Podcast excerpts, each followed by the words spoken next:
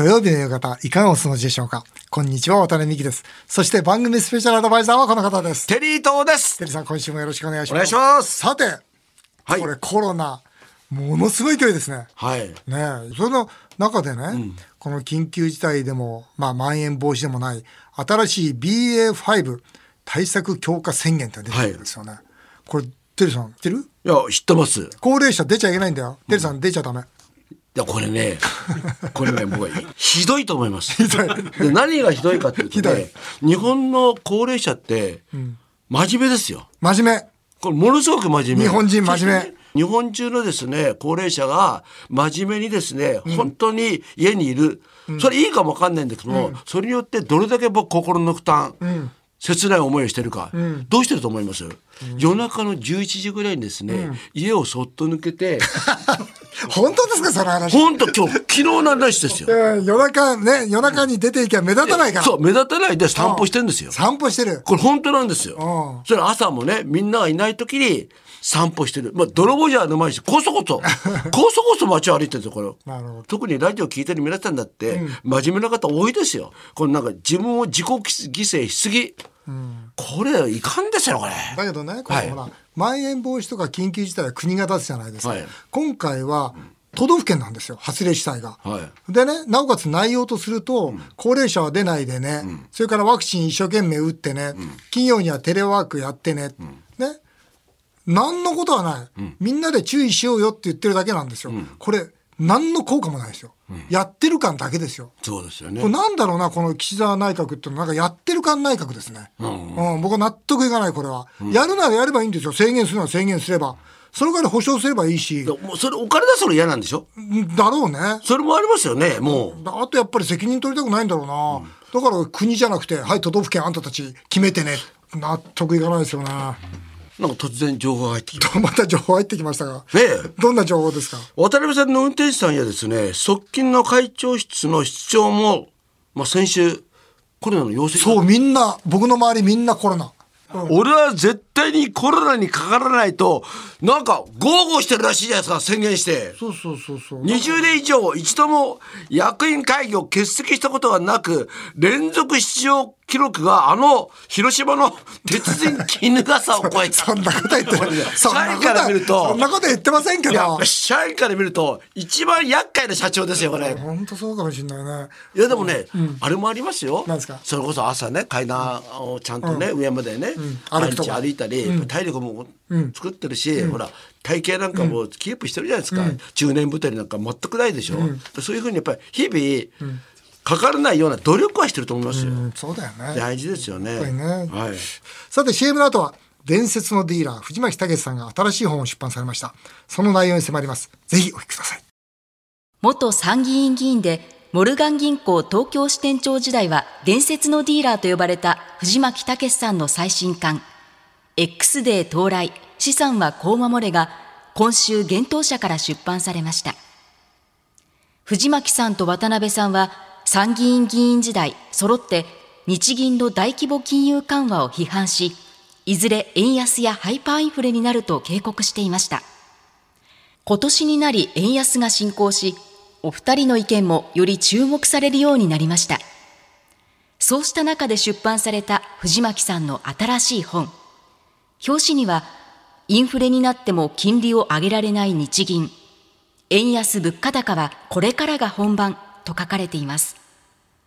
藤巻さんはハイパーインフレの X デーが到来すると警告しこの先日本経済はどう崩壊していくのか個人はどう資産を守ればいいのか提言されています。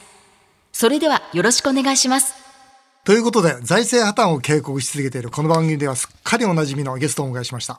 元参議院議員で伝説のディーラーミスター財政破綻と言われております、えー藤巻武さんです。よろしくお願いいたします。よろしくお願いいたします。藤巻さんお待ちしておりました。ありがとうございます。はいもうあのそろそろですねこの X デー以降のことをちょっとお聞きしたいなと思っていましたんで、はい。えー今回藤巻さん X デー到来資産はこう守れとまさにこのリスナーがですね、聞きたいことズバリ来てますので、はい。えー今週来週にわたってですね、はい。えーしっかりと様々なことをお聞きしていきたいと思います。えーまずはですね、えータイトルが X で到来となってます。あ円安、物価高、これからが本番だと私も考えていますが、藤巻さんいかがでしょうか？まさにそのタイトル通りだと思ってるんですよね。はい。で特にあの7月の下旬にですね、はい。えちょっとマーケット荒れましたですそうですね。はい。あの長期金利アメリカの長期金利が下がって、はい。ドル円が130円の40銭ぐらいまで下がってですね、はい。あまたまたちょっと戻りつつありますけれども、はい。ドル高円安に戻りつつありますけれども、はい。割とおたおたされた方がいらっしゃると思うんですよこれ。で本当ですね。うん。その方ねぜひこの本読んでいただいてね、はい。自信を持っていただきたい円安進んだらと。まあこれは日本にとって良くないことなんですけれども、でも個人の資産を守る意味ではああのドルを持っているということに自信を持っていただきたいなというふうに思ってます。そうですよね。一気にこの140円近くまで行って、この130円までぐーんと落ちたじゃないか。そうなんですね。じゃないですかね。あの長期金利がね、はい。ちょっと落ち着きつきあって、ええ。で、またこれがはい。しっかりとって、しっかりとって言い方は変ですが、はあの、円安に戻ってきてるんですが、はい。あの、まずは藤巻さん、この本はですね、はい。あの、円安が進行し始めた5月にアメリカではい。もう書かれたと聞いたんですが、はい。実際にやっぱり現場って違うじゃないですか。はい。まあ、現地、そのアメリカに行かれて、アメリカインフレ抑えられそうですか？いや私は難しいと思うんですよね、なかなかね。っていうのはね、やっぱりえーあのボルカーがやった時でさえ、あれはお金がジャブジャブだっていうことでやったわけですけど、はい。その時に比べても、格段に今、ジャブジャブなんですよ。あの。だからお金の回収をしないことには、私はあのインフレ収まらないし、えーアメリカの中央銀行、出遅れましたからね、インフレは一時的だなんて言っててね、最初の頃、去年ね。だからやっぱりこれは相当なことをしないとインフレ収まらないじゃないかなと。6月ぐらい藤本さんがおっしゃってましたよね。なんかこの回収をははい。始めると、はいはい。もう実際一部始めてるんですが、はい。こんなもんじゃ全然足りない全然もう始めたばっかりで9月から倍増するわけですけど、はい。お何はともあれそのお金を回収しないことにはこのインフレは決して収まらないと私は思ってますけどね。まあ、その中で日本なんですが、まあ、日本のインフレというんですか日本のこの、はい。うんスタッグフレーションっていうのは、これどう対峙していったらいいですかね？うんあの日本のインフレはこれからだと思うんですよね。本当に始まるのはねはいはいあのさっきアメリカでもお金がジャブジャブだって申し上げましたけど、はい。これあの財政ファイナンスって言ってコロナ対策でこうお金をこうばらまいちゃったせいなんですけど、はい。日本はその前から世界ダントツにお金ばらまいてですね。ですね。でアメリカはお金を回収し始めてるのにまだ日本は。えーまだ全然 回収できないと思ってるんですよね。であと金利もきっと上げられない、まああの日銀が債務超過になってるリスクがあってね、もう中央銀行は今日本に存在しないんですよ。要するにインフレに対応することのできないのは中央銀行と言えませんし、そういう意味ではもう日本はあの日銀は中央銀行の役割を果たせませんし、まあ単なる政府の紙幣印刷所になっちゃってますから、このインフレ世界的なインフレが起こる中でインフレをそのとどめる手段がないこの国はですねちょっと大変じゃないかなと私は思ってますけどね。まあそんな中で、まあ、このリスナーも大変気にしてると思うんですが、はいこのドル円ですよね。はいまあそのこの後どうなるだろうか、はい。まあ今日時点ですとまた134円までまた戻ってきてるんですが、はい。この後でもどういう動きをしていくとあの思われますか、はい、私ロンドンに1982年から85年いたんですけどね、はい。その時のポンド1ポンドって160円ぐらいだったんですが、はい。その20年前ってね900円とか1000円なんですよ、はいはい。だから20年間で7分の1になっちゃってるわけなんで、はいはい。そのくらいに為替って動くもんなんですね。国力とかね、国力が弱ま弱まればですね、で日本の場合国力が弱弱まっている上にさらに一番問題なのは、日本銀行中央銀行の財務内容がもう劣悪なんで、そういう面で言うとかなりあの進むと私は思ってますね。400円500円になってもおかしくないし、それで本当にこうインフレがコントロールできなかったらもう天文学的数字までいっちゃうんじゃないかなというふうに思ってるんでまあ、すけどね。400円500円になってもおかしくない、まあちょっとあんまりね言いたくないっていうかあまりにも暗い話なんで恐縮なんですけどね、ちょっと現実見ないとね。あの藤巻さん指摘されてますがこの本で日銀はあと0.1%金利が上昇したら、はい評価損が発生して、はい。ということで非常にさ日銀自体の経営が苦しいがゆえに、はい。0.1%の金利も上げられないんだと、はい。でそうなるとアメリカとの金利差がどんどん開くから当然円安になっていくんだと、この実際に金利が上げられないということについてもう少し詳しく説明していただけますか？日銀ってねはい、今国債発行高の半分以上も買い取っちゃったんです。が巨大な額持ってるんですけど。国債をですね。はい、はい。えーそれ以上に問題はね昔はマイナス金利の国債まで買ってたわけで、はい。ものすごい低い国債の金利金利の国債を買ってるわけですよ。はい。で金利が低いっていうところは値段が高いところで買っちゃったわけで、はい。金利がこのマーケットの金利が上がるということは値段が下がっていく、はい。高いところの値段買った国債がですね、はい。評価をしようと思うとすごい低い値段で評価しなくちゃいけないということで,、で今平均金利利回りがた確か0.266%かな、はい。あの10年国債の金利でね、はい。だからほんのちょっと金利があと0.1%上がると評価損が出てきちゃう可能性があるわけですよ。はい。はい。できあの額が巨大なんであの日銀が債務超過に陥っちゃう可能性があるということで、債務超過って民間で言えば破産状況ですからね。えー銀行取引はもうそうそうさせてもらえないですねそうなんですよね。はいで中央銀行だから大丈夫だっておっしゃる方もいるんですけど日本人はある程度信用しているかもしれないけど外国人はそんな中央銀行が発行する通貨なんて誰も信用しないし欲しいと思わないですよね。そういう意味で通貨はむちゃくちゃになってそれを黒田さんは十分分かってらっしゃると思うんですね。彼はあの財務省財務官やってやおやりになった後アジア開発銀行の総裁等をやっててあのインターナショナルの、ね、基準とかね、はい。時価会計である会計がこう日本とちょっと違って会計やるとかねはい。そういうことに精通してるわけですから、はい。日銀が債務超過になったらとんでもないことが起こるっていうことが彼が一番よく分かってると思うんですよ。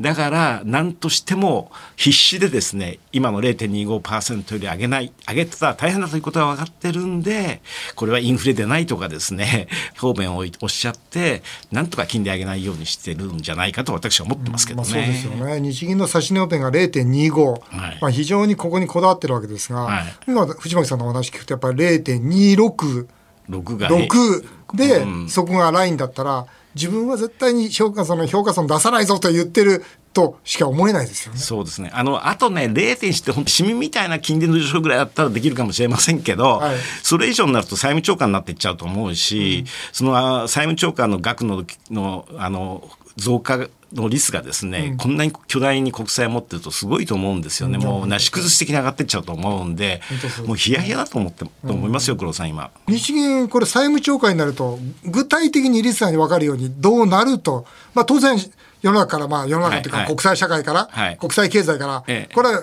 不審に思われるのは確かなんですが、はい。これ債務超過になるとどうなるんですか？あのまずですね私最初法銀にいて日本の銀行にいて、はい。アメリカの銀行に移ったんですけど一番ショックを受けたことあるんですが、い。それ何かっていうと日本の銀行に勤めてる時というのはですね、はい。G7 の国であればいくらでも青天井に取引できたわけですよ。例えばその国の国債買うとかね株を買うとかそれからその中央銀行といくらでも取引できる。ところがアメリカの銀行に移って分かったのは、はい。中央銀行も政府も倒産するという前提のもとにですね、取引は取引の上限が決まってるわけです。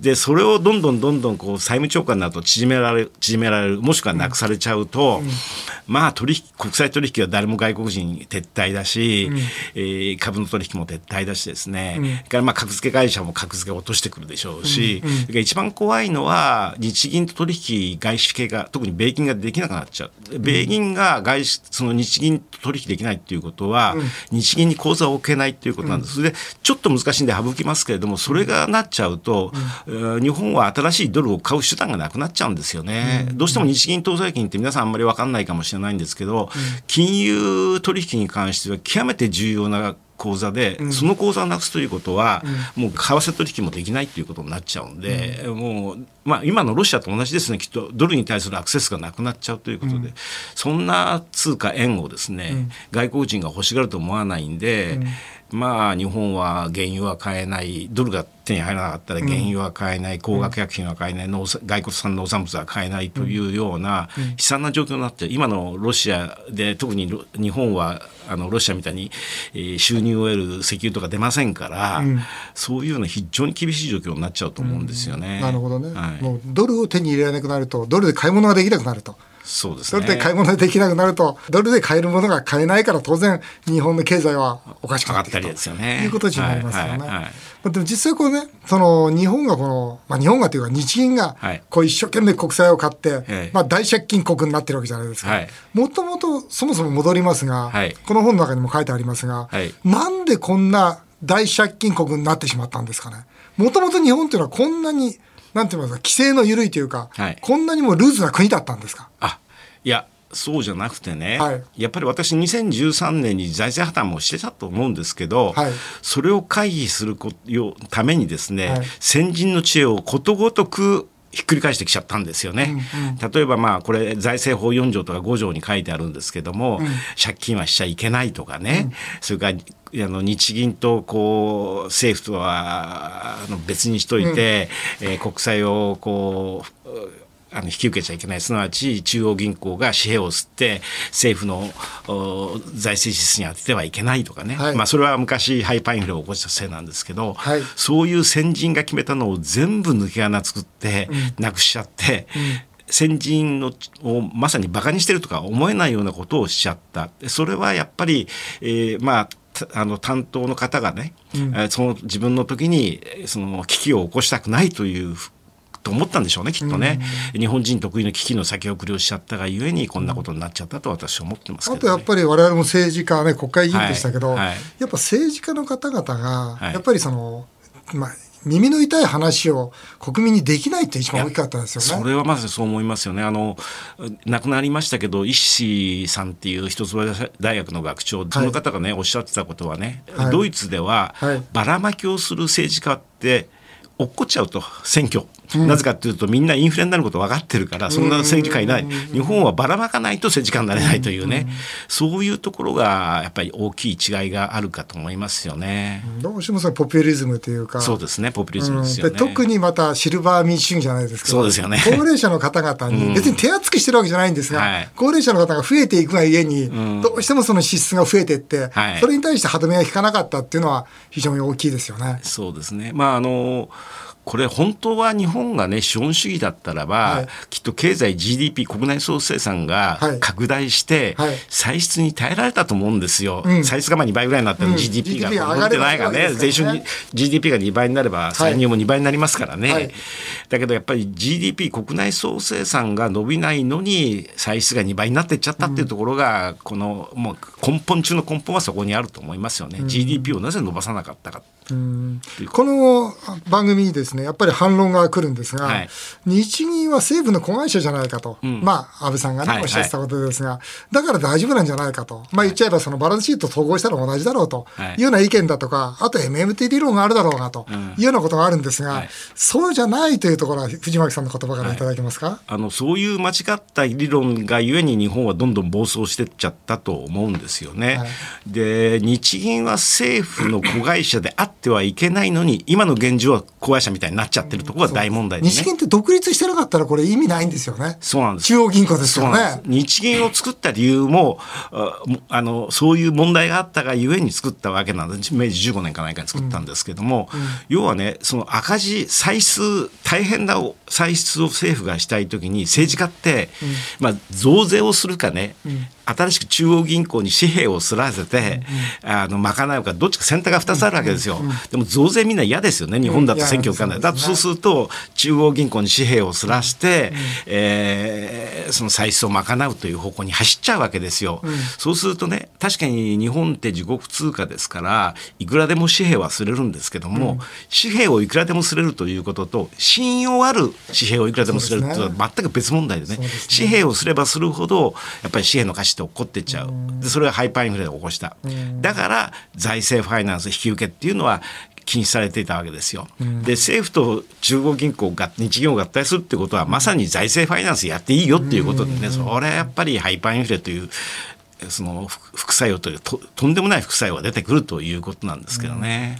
まあ、とんでもないハイパーインフレが本当に来そうだとはい。いうことで、白川前日銀総裁がね、はいはい異次元の量的緩和の成果というのは、はい出口をきちんと出られて初めて評価できるもんだっておっしゃってたんですけどその今一番の問題は出口がきっとないことなんですよね。藤巻さんずっと言ってましたもんね、国会でね。僕は言いたかったんですよ。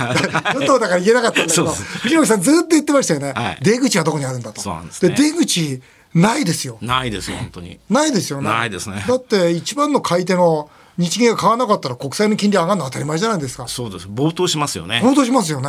でも、黒田さん、藤巻さんの質問にいつも答えてましたね。いや、時期尚早です。あれ、何回聞いたか分かんないな、あの答弁は。私まあ彼のことをミスター次期総称と名付けてましたけどね。いや、この後ですね、あの、来週は、ハイパーインフレの後日本経済どうなるのかと。そしてその時、リスナーの皆さんは、どう資産を守ればいいのかと。この2点についてお話を伺っていきたいと思います。さらにですね、はいリスナーからたくさん藤巻さんに質問が来ております。すかこれも来週お答えしていきたいと思います。来週もまたよろしくお願いいたしよろします。くお願いいたします。さあ、続いてはメールを紹介させていただきます。えー、マミさんです。広告代理店勤務の方です。先週放送の唐揚げ専用コーラの話、唐揚げの天才と絡めてうまい宣伝だなと思っていたら、まさかの在庫がなくて販売できませんというオチには驚きましたと。でも、渡辺美樹さん、テリー伊藤さん、サントリーさんなので、あれは戦略だと深読みしています。私の予想では今週会社と相談して、なんと緊急販売することができました。という展開だと、広告代理店勤務のマミさんは感じています。どうさて、これどうなんでしょうか？生後の営業マンということで。営業マンどうですか？コーラは手に入りましたか？あの、先週、まあ、情けない回答したあのコーラなんですけれども、上司に相談するという情けない。情けない、はい、会社と相談しまして、はい。はい。やはり、えー在庫がございませんでした。申し訳結局だって、はいじゃあ、オチにもただ何もならないじゃん、マミさんのただ、ちょっとあの、なんとかですね、なんとか私のちょっと営業人生をかけまして、10本。ちょっとあの、なんとか会社でかき集めてもらいたい。いやいや、すみません。商売なんないじゃないですか。唐揚げの先生舐めていやいや、すみません。それ夜景知り店ね。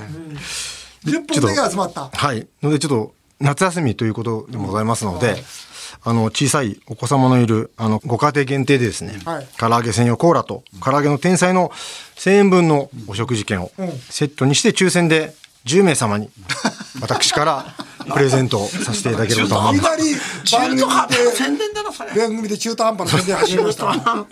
今の本当に中途半端なんだよく台本読みながらよくそれ中途半端なこと言ってんな本当。ともかく言いたいことは、コーラと、それから、唐揚げの天才の1000円分の金券を、はい。そのリスナーの方にプレゼントします。はい。でどう、どうすればいいんですか、リスナーの方は？あメールアドレス。はい、メールアドレス。は、えー、夢5アットマーク 1242.com 夢5アットマーク 1242.com、えー、番組への感想とえー私へのメッセージも。私へのメッセージ。って何私へのメッセージ？ないよ。何どういうどういうメッセージすりゃいいの？マミさんの想像とは全然違った展開になってしまいました。